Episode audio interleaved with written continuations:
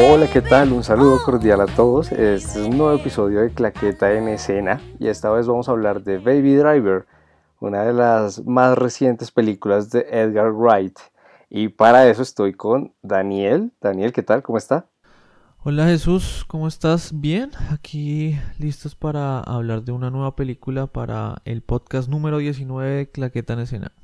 Y estamos también con Brandon. Brandon, ¿qué tal? ¿Cómo va todo? Hola, hola, hola. Eh, muy bien todo. Muchísimas gracias por invitarme una vez más a este hermoso podcast. Esta vez a hablar de un director que tiene, hizo una de mis películas favoritas. Eh, y, y, me gusta mucho lo que llega a ser en muchísimas A nosotros nos alegra tener el honor de, de, contar con su presencia de nuevo, hombre, un hombre bien ocupado. claro, un hombre tan ocupado como usted es todo un honor, pero, pero bueno, Brandon de una vez lo dice, un director que le gusta mucho. Yo particularmente sí lo tengo súper perdido, pero la película altísima, Baby Driver, te atrapa o no lo sintieron ustedes. Eh, yo tampoco tenía el director como muy entre, no sé, mi lista de directores favoritos. Creo que sí lo reconocía por la película de Scott Pilgrim y Contra el Mundo, una cosa así. Sí.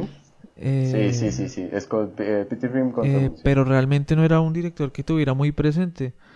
Y con esta película de Baby Driver que realmente me gustó mucho, o sea, creo que lo que más destaca de la película es el trabajo del director en tanto el montaje y, y el sonido, o sea, la edición y el sonido y la sincronía del sonido con las escenas, o sea, que es puro trabajo del, del director.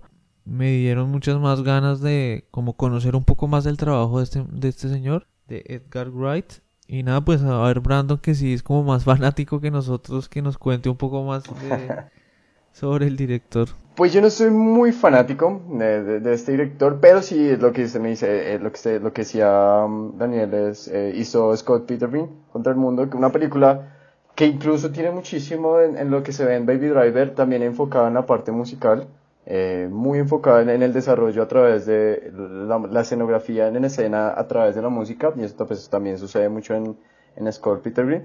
Eh, también así fue director de, de, de Atman. Productor, fue productor de Atman. Fue, productor, y guionista. Él, él fue el director escogido y después de un montón de idas y venidas acabó dejando la, la dirección después de ocho años del proyecto. Ah, no sabía, ese sí, dato no, no, no, tenía muy bien, pero pues digamos, ahí por, por ese lado en, en, el hecho de más bien como está musicalizando videos y más, y me parece en este momento un, director bien, bueno, pero entrando, entendemos, ya hablamos del director, hablemos de lo que va la película. Baby Driver es la historia de un chico que, yo no sé ustedes cuántos años le ponen, pero yo lo siento demasiado joven y tiene una historia larguísima. Tiene más de 18 años y tiene. Sí, seguramente. Dicen e, esos errores del pasado de hace 10 y uno es como, huevón, este man tiene como 25. No, no sé, lo sentí ahí, pero es la historia de como un joven obsesionado por la velocidad después de algunas, algunos episodios que han sido traumáticos en su vida, se ve envuelto en diferentes, ¿cómo decirlo?, como situaciones que están al margen de la ley y como tiene el choque entre lo que él cree y lo que tiene que hacer y la película se desenvuelve a partir de eso y a partir de una música, una musicalización que va a otro nivel. Es algo que uno no está acostumbrado a ver, que la música sea un personaje más de la película. Yo creo que esta historia es una historia como tal es una historia sencilla. O sea, no es que sea una historia descabellada o, o es un policial. O sea, es una historia de persecución eh, contada desde otro punto de vista, contada desde la vida de un joven que tuvo un accidente que le causa un pitido eh, en el oído y en el cual su vida se empieza a, a desarrollar en torno a la música en que él todo el tiempo está escuchando música para no escuchar este, piti, este pitido que tiene. En que necesita, sí, necesita vivir con la música. Entonces todo el tiempo todo, eh, su vida gira en torno a la música y, y este trabajo que tiene como de ser el conductor para los golpes de robos de bancos, para escapar de las escenas, digamos, del crimen, lo combina con su vida, o sea, que es la música, entonces sincroniza toda su, su vida, digamos, sus movimientos con al ritmo de la canción que esté escuchando. Y yo, yo creo que Daniel usó una palabra muy interesante, sincroniza, es lo que se siente. Sí, es un trabajo brutal, o sea, hay un montón de escenas eh, en que la música es un personaje más de la película que acompaña todos los movimientos, que todo se ve que está pensado hasta el más mínimo detalle, cada movimiento está ensayado para que esté acorde a la música que está sonando en ese momento. Entonces, es, me parece brutal esa película en ese aspecto. Sí, es súper bueno en eso. O sea, tiene, tiene muy, eh, eh, otra vez la misma sincronización que se hace, muy buena. Y, y estamos hablando también de que tiene un reparto a- de un nivel altísimo. Hablábamos antes de empezar a grabar Oh, de sí. que Ansel Elgort, Elgort, que es el protagonista, si bien yo no lo tengo muy en el radar, Daniel nos decía que lo ha visto ya en algunas otras producciones eh, y se siente un poco el, el hecho de, de- o sea, lo que él quiere expresar se siente, ¿no? Él estuvo en Bajo la misma estrella, también apareció en Ciudades de Papel, pero más brevemente, también eh, aparece en toda la saga Divergente. Creo que es un actor muy estilo millennial, muy de películas muy contemporáneas. Pero que está acompañado de un reparto, uf, Kevin Space, John Hamm, John sí, muy extraño ver a John Han. Pues yo no lo sentí tan profundo, o sea, como tan desarrollado como los... como... el de Kevin Space. El de, eh, o sea, por ejemplo, el del protagonista. o sea, creo que era como una, Ah, ok, una- ok. el protagonista era como una historia sencilla. O sea, él es algo muy sencillo, rodeado de grandes actores con cosas más complejas que lo, le aportaban muchas cosas y lo hacían destacar más. Pero vamos a hablar un poco de, de todos los otros personajes y cuando entremos en materia de la película desarrollamos más la, la personalidad de, Baby. de Baby. Además, pues lo que hablaba, lo que les decía ahorita, tiene un reparto Kevin Space, John Hamm, que para el que no sepa es Don Draper de, de Mad Mad Men, Men. siempre se hace extraño verlo en otro personaje. Tiene, a- tiene un cameo para mí de, de John Bethama, ¿es que es? Eh, se me olvida. Si es John, el que hace Ah, de sí, de Punisher. Punisher John Bethel, sí. Un momentico sale. Y, y tiene también a Jamie Foxx. Estamos hablando de personajes altísimos. También sale... Sí, veterano. Sí, Sale ya. Eddie, no Eddie Knowles, el bajista, el icónico bajista de Red Hot Chili Peppers. ¿Cuál es? No, no lo es tengo. uno de, no en uno de los el- robos. Sí, sí, ese es es de los primeros que ladrones. o sea, usted en la primer, hay un primer robo que sale el, el que usted Ah, dice. ya, ya, ya. En el En segundo, segundo robo, robo, en el, primer robo. robo que aparece Jamie Foxx, también el, uno de los ladrones El es... que, eh, el que, el que no es chino. sí, o sea, Y, y bueno, ¿qué, qué les pareció? Pues estamos aquí, esta primera parte la queremos hacer un poco sin spoilers. Y, para no entrar mucho en materia, ¿les pareció que, que hay un buen complemento en todo lo que él quiere hacer, lo que quiere mostrar el director y la manera en que lo cuenta? A mí me parece que sí, o sea, creo que esta película se podría decir que es como un, una especie musical, eh, que la música es un personaje fundamental de esta película y que es lo que la hace destacar, que es eh, que creo que realmente creo que esta película es eh, un deleite para alguien que para un sonidista, yo creo. Y y el gran talento que tiene este Edgar Wright para lo que es montaje, o sea, la parte, toda la parte de edición y montaje de, de una película. Porque además las escenas van al límite, ¿no? Sí, tiene un ritmo muy acelerado, pero también hay partes en como que le qui- quita un poco el pie al acelerador. Y, y creo que, o sea, visualmente esta película es muy buena, o sea, Yo al principio pensé que iba a haber como una especie de rápido y furioso, si soy sincero. O sea, yo me vine, no, no vi ningún tráiler, no, no, no vi. Y dije, ah, es una película de acción, otra vez carros, un conductor. Incluso me acordé de una película de, también que es un conductor que es con Angelina Jolie, que no me acuerdo cómo se llama el nombre. Es mala. Uy, sí, que, que es con McEvoy, con... eh, Con- McAvoy. Eh, Con James Esa. McAvoy. Eh, Wanted, Wanted. Sí, Que- es perverso. Dije es tal vez sea algo así, aunque ustedes me han dicho pues que realmente estaba muy buena. Que... Además, sí, terminó siendo una película muy entretenida. No, lo que dice Daniel es cierto, no se desarrolla, por ejemplo, a través del personaje una historia, un drama realmente profundo, pero sí termina siendo entretenido ver las escenas de, de- de acción que se complementan perfectas con, con la música y termina siendo muy entretenido. No, y estoy de acuerdo con Brandon. Cuando yo empecé a verla dije, uff, sentí también, esta aquí nos van a poner carros a toda velocidad. Y dije, bueno, pues, salir Toreto y... Ajá, sí.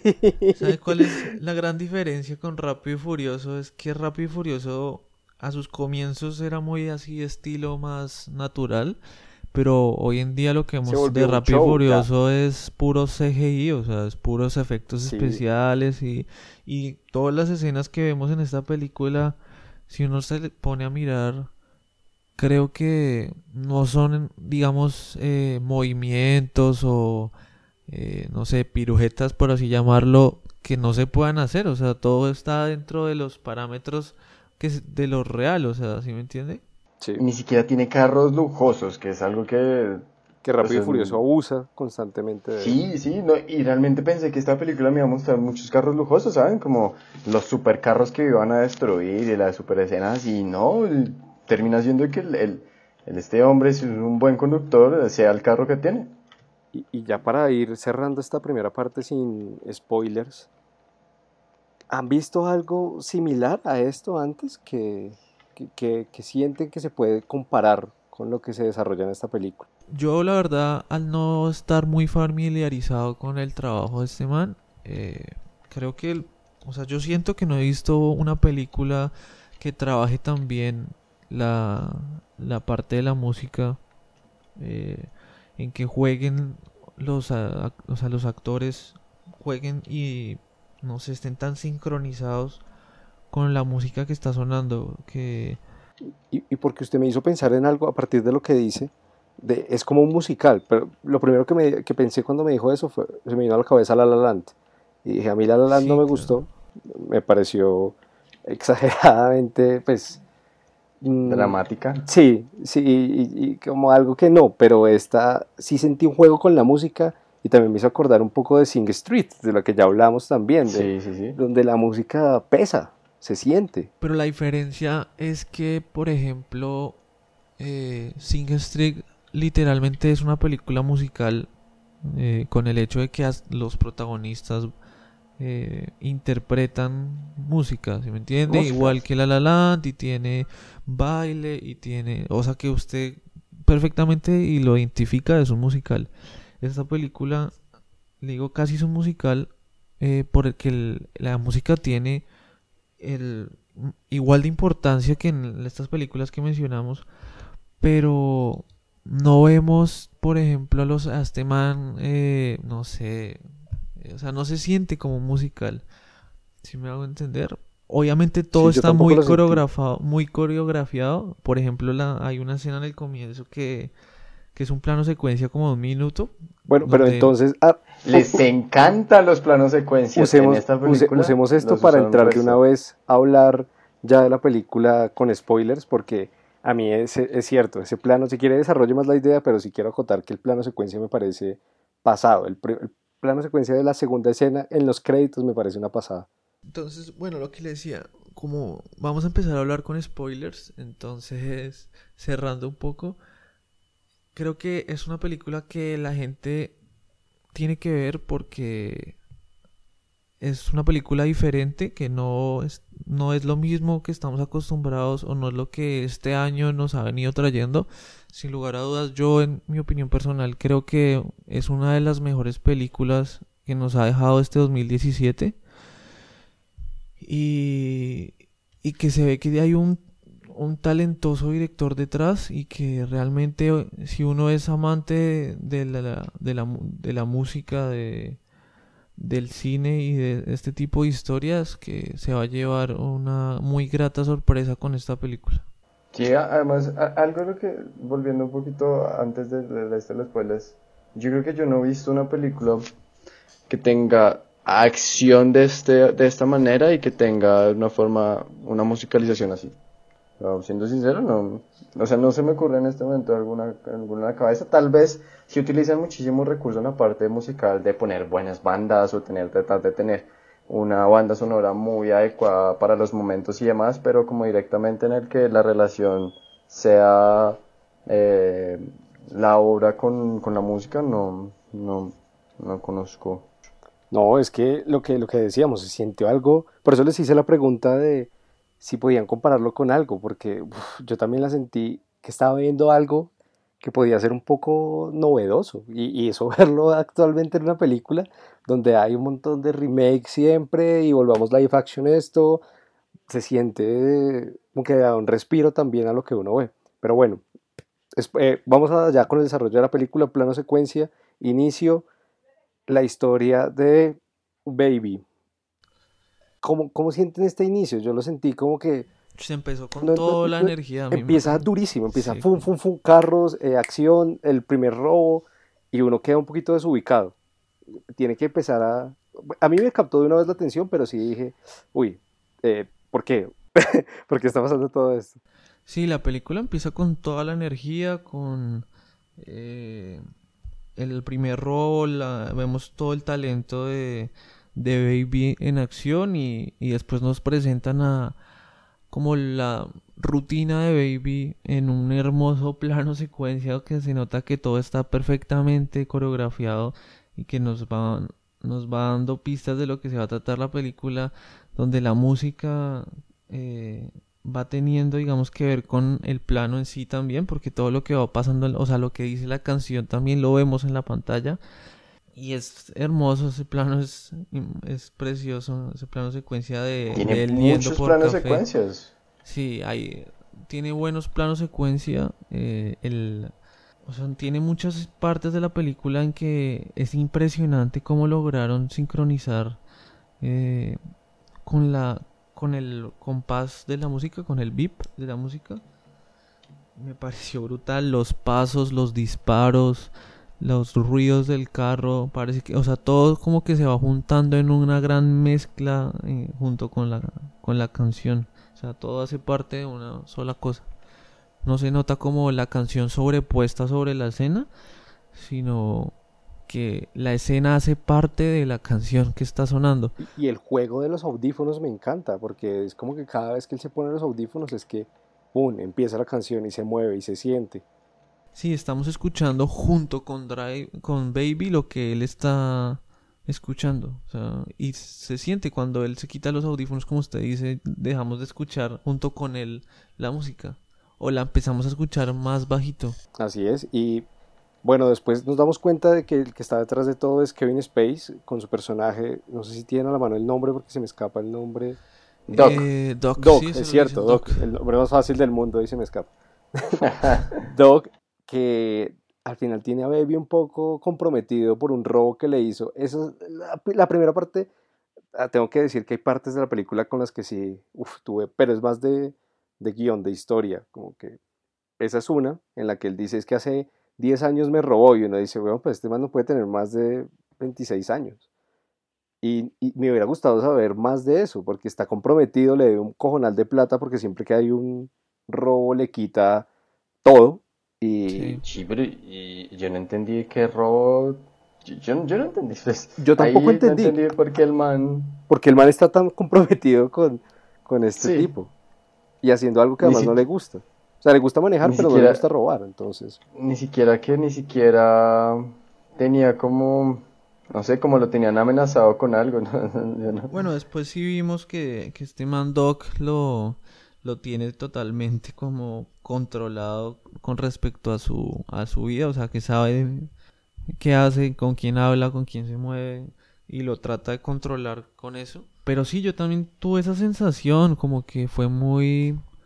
Eh, no sé muy poco lo que supimos respecto al pasado quizá de Baby, aunque, digamos me pareció bien contado toda la historia como de la mamá, o sea, no sentí que necesitaba saber como más. Sí, mire que estoy de acuerdo, estoy de acuerdo en ese punto porque además lo meten en un flashback eh, que uno no espera de la nada y me gustó porque es pum concreto, pasó esto Él está viviendo con el tipo que no puede hablar. Eh, sí, porque con es su papá pap- adoptivo. Ajá. Y se entiende por qué lo quiere tanto. Eso me gustó, pero el tema de Doc y sobre todo el personaje de Kevin Space.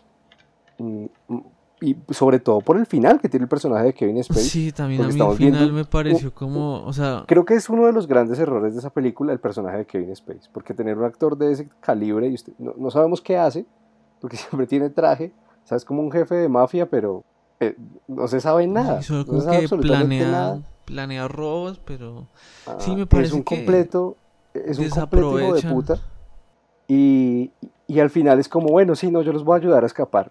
Huevón, no. además que fue muy inverosímil, o sea, fue como, ah, yo también me enamoré alguna vez y ya. Exacto, por la vaina más absurda. Sí, fue, fue como, ok, o sea, y creo que también, o sea, no, no sé porque no conozco mucho de, de este director, pero siento que también fue medio planeado, o sea, siento que este man juega mucho también a veces con lo absurdo y siento que a veces e- ese tipo de situaciones son medio planeadas por él, o sea, que juega, juega él con lo absurdo, eh, con este, digamos, con Kevin Space, con eh, todo el personaje que hace eh, John Han, que la transforma, la transformación que, que Ese tiene. personaje, sí, en cambio ese personaje sí me gusta demasiado. Primero, yo tengo que admitir que soy fanático de John Han, parece un actor impresionante. Es buen actor, es muy buen actor, es- tiene un carácter así fuerte. Ajá, y, y aquí sí se siente, se siente ese traslado, ese yo, eh, he comido mierda en la vida y por eso estoy haciendo esto. Y, y también me gustó mucho el personaje de Jamie Foxx. O sea, es un personaje que usted lo entiende, que sabe por qué está haciendo eso.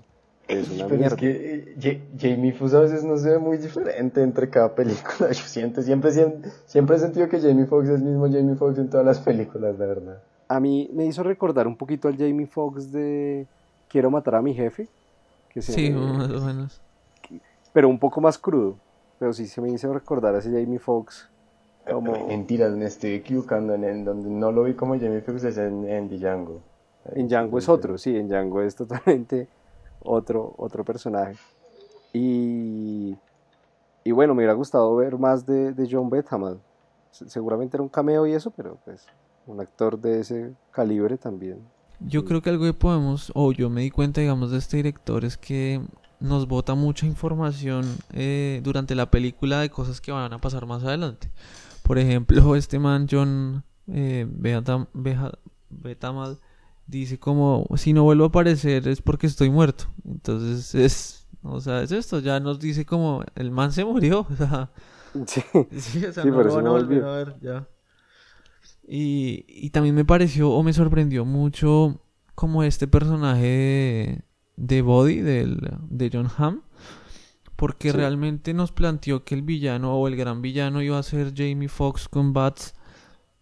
Y al final todo Es dio cierto, como un giro muy un giro y como y yo no me esperaba que él fuera como el villano final de la película porque hasta porque además de Jamie Foxx se de la manera con- más fácil. Tenía una buena relación con Baby, o sea, yo creo que era como el que el man que lo entendía y escuchaban música juntos y no esperaba que él fuera como el, el villano final, que fue algo que Y, y ya que toca este tema, es... O termina la idea, termina la idea. Y... en cambio digamos con, con Jamie Foxx eh, tampoco esperaba esa muerte como tan repentina, pero fue también algo que que nos contó él, porque si usted se da, da cuenta en el plano donde está esa escena, todo el tiempo están apuntando al carro que está al frente que tiene los escombros. Sí, sí, sí. Y uno no, pues es uno no se imagina que, que es por eso, o sea, ¿sí me entiendes? Sino, o sea, yo me imaginaba que era porque la, la, la chica, la cajera, La mujer esa que estaba estaba por ahí. ahí. Pero realmente es que estaba mostrando que, venga, este man estás pendiente que si se estrella va a matar a este man con esas varillas. Sí, y también muchas cosas así, o sea, este man juega mucho este director con eso. Por ejemplo, los, los planos que vimos eh, en el zapping cuando él estaba canaleando, eh, que eran pequeños diálogos de algunas películas, fueron diálogos o momentos que se dieron más adelante en la película también. Yo Es cierto. Lo que Y- y- Ah, sí, había escenas donde de- la de Monster Inc. Ajá, la que- de sí. la alfalfa, la de una de unos La del club de la pelea también, hay de una escena de pelea. Fight Club. Eh, y ahorita que, que tocó el tema de, de- Ay, se me escapa el nombre de, de lo que hacía John Han, eh, Body. Body. eh, creo que otro de los temas muy fuertes y porque se siente el cambio de este hombre es el amor. Y es primero reflejado en Baby, cuando se enamora de Débora, la camarera. Débora. Y también el cambio que tiene. No puedo creer que se me haya ido el nombre otra vez. Doc. Body. que tiene Body, no, que tiene Body. Ah. eh, que, ah, pero mire que se entiende un poquito también el cambio. O sea, se, se entiende esa temática. Si bien el cambio de Doc es como sobreimpuesto, porque el de, el de Body o el de. O el de Baby sí los entiendo más, porque está el otro personaje, el personaje femenino ahí. ¿no? Como que hay este punto de amor que los hizo cambiar a ambos. Sí, además, pues no sé, yo toda esta parte del amor, quizá es, e- exceptuando la de Body, eh, con la mexicana Elisa González, eh, creo que la de Baby a veces la sentía un poco como, no sé, o sea, como, Como de, de, de, de película romantera, de, Sí, de sí, romance eso sí es juvenil. sí, o sea, no sé, muy rara, o sea, no lo sentí como tan, no sé, Sí, no lo como tan desarrollaron mucho, natural, ¿sí me entiendes? O sea, fue como un momentico para otro, o sea, igual después como con cabeza fría pensaba yo como, bueno, de pronto igual este man lleva mucho tiempo robando para este man, debe estar mucho tiempo yendo al café, sea, como que han tenido más tiempo como de verse o algo así. No, y lo dice. No, no porque, no porque el, el- la, otra camarera le dice que es las, eh, él viene seguido. O sea, como, como que ella era nueva en ese, incluso en ese empleo, ¿no? Sí, bueno, no sé, o sea, yo lo sentí, ese fue lo único como con lo de Doc, ese cambio repentino del personaje con, con esta relación de él con la chica. Eh, y quizá también el, el rol femenino en la película no cumple, eh, o sea, no hay un rol femenino fuerte en la película, quizá el Cierto, de muy- eh, Elisa González, pero todos los roles son muy como... o sea, como de yo- acompañante, pero como ni siquiera el de Lisa acompañante. González lo siento fuerte realmente, es como un pleno acompañante para la historia del Como héroe. La No chica que se la pasa con el hombre malo. No, y que es más... Sí, tal cual. O sea, yo lo veo o lo sentí más como O que... la damisela en peligro también. Más que ser la damisela, es como... Es la... El switch para que el personaje al cual acompaña cambie. ¿Sí me entiende? O sea, es como el objeto por el cambio. O sea, es un...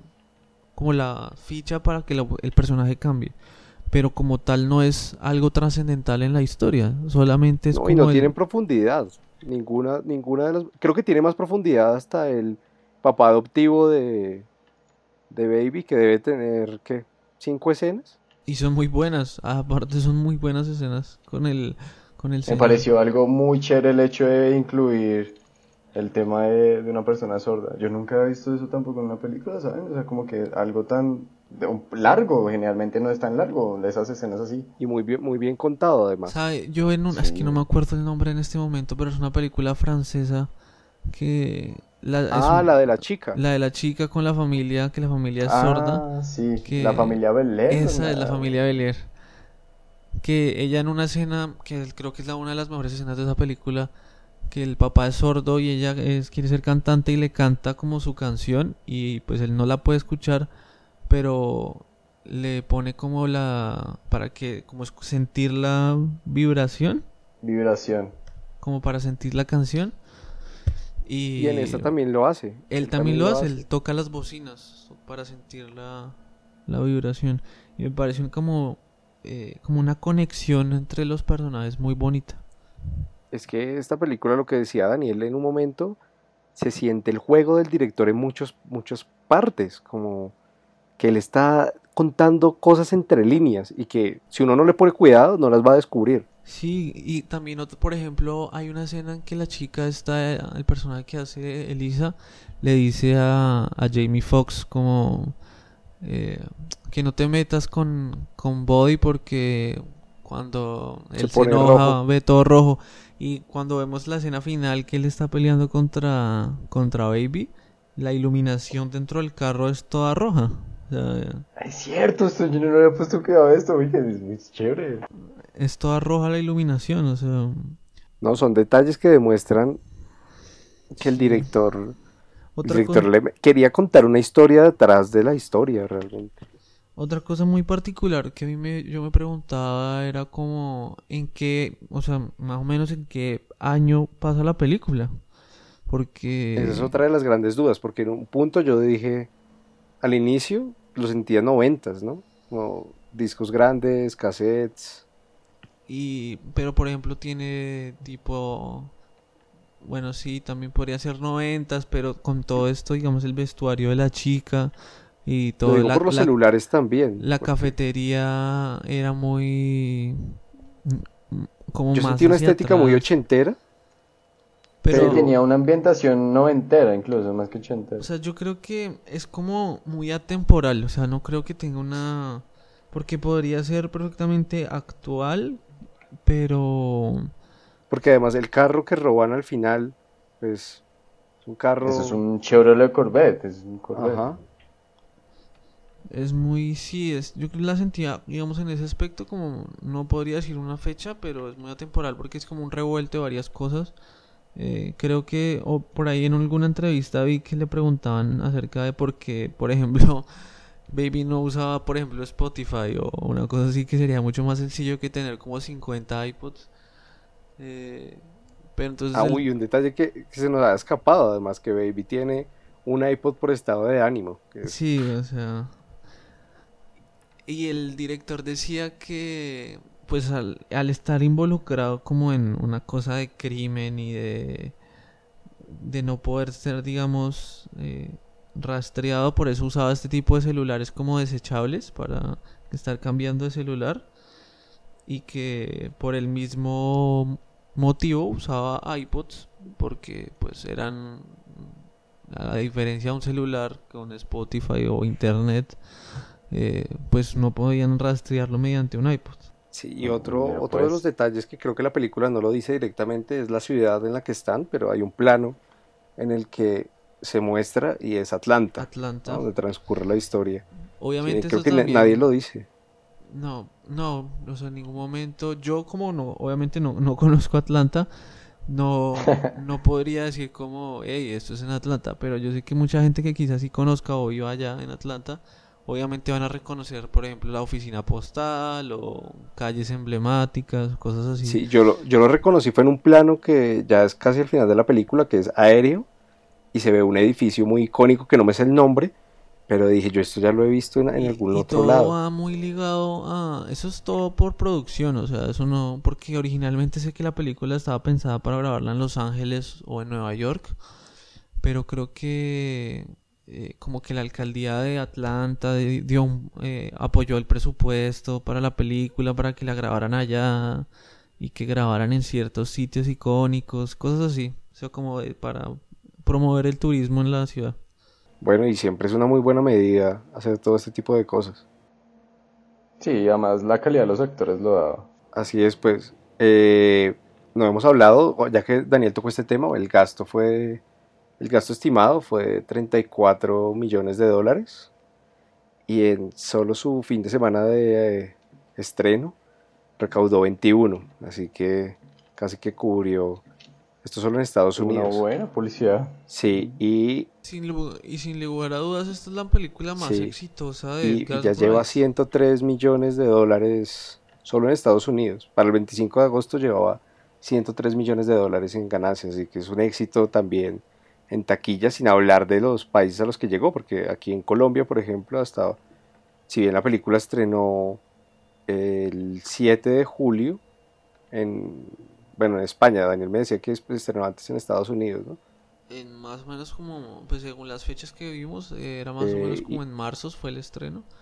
Y, Llegó un tiempo después a Colombia y aquí obviamente en Argentina. Y se, se, ha logrado mantener, entonces habla también bastante bien del, pues, del impacto que tuvo que tuvo la película. Creo que uno de los detalles que se nos olvidó fue el, pequeño guiño que le hacen a Austin Powers cuando roban cuando se ponen las máscaras. Ah, sí, también. Hay, hay guiños, hay, hay resto de guiños. Hay un montón de los- guiños, sí. Ese también es otra parte. No sé ustedes cómo sintieron eh, el humor, porque creo que esto también es un, algo gustó muy porque fuerte este Es un humor negro. Yo siento el que está jugando con humor muy humor. negro, eh, crudo, pero a mí ese tipo de humor me gusta, así que eh, yo no pongo con, mm, no sé, moralismos y tristezas, sino que, bueno, sí, está siendo crudo. Sí, yo, o sea, yo también sentí que, pues, creo que este man ha hecho cosas como más, eh, con un humor más, digamos, general, por así llamarlo. Y creo que el humor de esta película es un poco más fino. Pero a mí me gustó, me pareció que no era exagerado, eh, lo sentí bien, o sea, Sí, realmente creo que me gustó tanto la forma en que hicieron la música que no, no tengo tan presente eh, toda la parte pero si hay un juego, por ejemplo, Jamie Foxx tiene un... A veces uno no sabe si está hablando en serio o se está burlando o qué, pero tiene un humor súper crudo. Es muy bueno. Igual también podría yo preguntarles como cuál fue en la película la canción que más les gustó, con, o sea, la escena con la canción Uy, la de la persecución, yo ya, esa, esa canción yo la había escuchado en otro lado, solo que no me acuerdo en dónde, pero esa canción yo ya la tenía presente de otro lado, en la persecución que están corriendo cuando el robo está, el robo no salió. La última, Mm, sí, Sí, en el último robo, que, que va corriendo y se última esconde detrás de un árbol y una vieja con un perro señala que él está en el árbol. Esa, esa canción y cómo Sí. está ambientada es brutal, porque esa canción yo sé que la he escuchado en otro lado, pero no, se me escapa. ¿Sabe que sí? Es, es, eh, eh, las canciones en general, es que sí, pues me imagino que en- tal vez en Estados Unidos, demás, pero pues acá no son muy populares, pero cuadran muy bien también. Igual porque también son canciones, pues en la gran mayoría no son canciones nuevas, ¿no? O sea, son canciones que ya tienen sus años. Creo que para mí la que más me gustó, la que más recuerdo es Sí. la de Tequila. Eh, que esa escena, o sea, esa secuencia de acción es brutal con la con la música, me parece. ¿En- qué que momento es eso? Los disparos, que todo está Cuando matan a... cuando están con los policías. Cuando. Sí, cuando están con los policías corruptos. Ok. Que en esa escena también tenemos un. Un cameo de, un productor y compositor que se llama. Es el que habla ahí bajito. que. ¿Cómo es que se llama? Paul Williams. Paul Williams se llama. Que es el, como el carnicero. eh, ese man es un compositor y con, reconocido en Estados Unidos. Eh, esa es la mejor escena, o sea, la que más me gustó a mí con respecto a la música, porque la sincronización me parece brutal. Esa y la de la lavandería con la chica, que con la que toda la ropa, si ustedes se dan cuenta, tiene los mismos colores, o sea, como es como amarillo, azul y rojo, toda. Y toda está girando y está sincronizada hasta con los movimientos de los pies de los actores y me pareció esas dos escenas fueron las que más tengo yo yo presentes y viendo una entrevista con del director decía que un mes antes de empezar a a grabar la película ya estaban trabajando con los dobles y con los actores para como toda la parte del trabajo de que ellos tenían que aprenderse como las canciones, eh, todo el tiempo tenían las canciones. A, a este man Space y a Jamie Foxx eh, usaban eh, como audífonos, eh, de esos audífonos que usan casi imperceptibles, que se Ah, ponen dentro sí. del oído. Y tenían la música, ellos todo el tiempo tenían la música. genial, man tan detallista. y también, eh, por ejemplo, para los disparos, eh, tenían que aprenderse porque obviamente con el ruido de las armas no podían escuchar la música. Entonces lo que hacían era que se aprendían el, como los golpes de la música, el beat de la música. Entonces aprendían como el, no sé, Sí, el tiempo. 1, 2, 3, 4. Entonces aprendían como más o menos la secuencia, el tiempo de los disparos para que se quedara todo sincronizado. Hay O un sea, trabajo enorme. detrás de esta película hay Encontré el nombre de la trabajo. canción que les decía, se llama Hocus Pocus, es de Focus, y esa canción Ah, yo la sí, escuché en un comercial de Nike para un mundial, por eso la recordaba, la tenía muy presente, y me encantó porque es la escena de la persecución y está tan bien, o sea, lo que dice Daniel es verdad, es que, es que no, yo no recuerdo haber visto algo así que la música esté tan sincronizada con la actuación. Y siempre, no es de una escena, de dos escenas, es de toda la película. durante toda la película. Sí, pues para ir ya cerrando un poco con, con el, el, capítulo de hoy, que creen que se queda por hablar de la película? Antes de pasar a la, clase, a la calificación que le demos. También decirle a la gente que le gustó mucho la película, los que ya la vieron, eh, que en Spotify está el, el soundtrack o todas las canciones, por si quieren o quedaron como eh, no sé, enganchados con alguna canción, ahí la pueden encontrar. Más o menos usaron alrededor de entre 30 y 40 canciones para la película. la lista se llama Baby Driver Soundtrack. Tiene 37 canciones de 2 horas y 9 minutos. Imagínense. Entonces, súper recomendado que la sigan. yo ya la sigo, por ejemplo, porque no se puede perder algo así. Sí, tiene muy buenas canciones. Por ahí también estuve viendo que pues si usted se pone a pensar, la música también está muy relacionada, por ejemplo, con la música que usan en Guardianes de la Galaxia. Eh, entonces que este director eh, habló con James Gunn, creo que se llama, el director de Guardianes de la Galaxia, para tratar de no usar las mismas canciones. O sea, como de preguntarle a este man como porque más o menos la segunda parte de Guardianes de la Galaxia estuvo más o menos relacionada en tiempos con, con Baby Driver y usan más o menos el mismo tipo de o el mismo estilo de música, creo yo. Eh, y tuvieron algún tipo de contacto con como para no pisarse, digamos, y usar las mismas pues. canciones. Bueno, no, muy bien, pues en cuanto a, a la calificación, yo la recomiendo un montón. Le doy un 4-7 porque hay detalles muy pequeños que creo que hubieran podido ser mejores eh, como de pronto un poco más del desarrollo de Doc o, el tema del amor que a veces me parece demasiado clichésudo, sobre todo el final que sale de la cárcel y es como felices. Pero un detalle del final es que pues quedó como en medio de todo quedó abierto, porque si usted se fija, el man está en la cárcel y ve una postal y está en blanco y negro y después pasa color. Entonces le queda a usted la duda como, ¿es algo que el man se está imaginando que, va a pasar más adelante? ¿O es algo que eh, ya el man está libre ya ha antes en blanco y negro, ¿no? Y en esta le llega con color. Entonces, pues, pero son detalles muy pequeños para una película que está extremadamente bien hecha. O sea, es una película que la gente tiene que verse. O sea, Daniel y Brandon, ¿cómo la califica? Yo, le daría, yo le daría película para ver, o sea, como entretenida, le daría un un 4 o 5, sí, sí, sí. Como desarrollo de historia le haría un 4, o sea, como eh, en general película. Para verla la, recomiendo totalmente, un 4 o 5, pero calificación totalmente personal, un 4. Me parece, pues yo no soy muy de este estilo de películas, pero me gusta que, que metan acción con este tipo de cosas.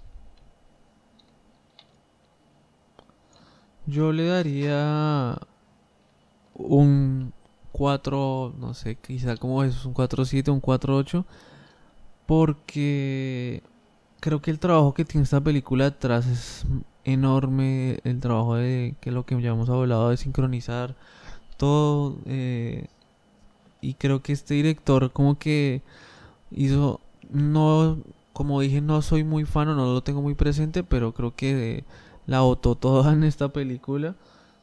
Y, y creo que es algo diferente, algo que no hemos visto durante este año o quizá en los últimos, no sé, 10 años con respecto a una película. Es una idea muy buena eh, del, en la forma en que sincronizó la música y quizá no le doy un 5 porque es una historia, quizá no, o sea, es un policial y una película de persecución como cualquiera, lo que la hace especial es este trabajo de montaje y de, edición y, el de la música, lo que la hace tan especial. Y, nada, hay que verla y, hay que también ver más de este director, a ver qué viene ahora, qué nos va a traer después de esta Baby Driver. Sí, así es, pues quedan, quedan todos eh, invitadísimos a ver la película que nos cuenten, eh, como ya lo decimos eh, en todos los capítulos, por nuestros canales, por Audioboom, que escuchen el podcast, por iBox, iTunes, TuneIn, por Facebook, que nos sigan en Instagram, eh, claqueta en arroba gmail también, cualquier duda, inquietud. Y bueno, un saludo a todos nuestros escuchas por ahí regados por el mundo, ¿no? En Japón, en Japón, un gusto toda la gente de Japón. Increíblemente nos escuchan en Japón, sí. Se- Sería lindo que la persona... Para no sí, creer, pero un saludo a todo nuestro público en, en Japón y en Estados Unidos, en Barcelona, donde nos escuchen. quien nos escucha en Japón, sería lindo que nos enviara un Sí, mensaje. es- Prometemos es publicar. sí. Así es, pues bueno, eh, este es otro episodio de Claqueta en Escena. Quedan comprometidos a ver la película y a contarnos qué les parece. Y nos escuchamos en otro análisis, un análisis muy distendido, ¿no? De las películas y de lo que opinamos. Ah, de todo divirtiéndonos, sobre todo con las cositas que vamos viendo y que nos gustan. Entonces, un saludo, un abrazo y hasta la próxima. Hasta la próxima, nos vemos en el siguiente podcast. Chao, chao.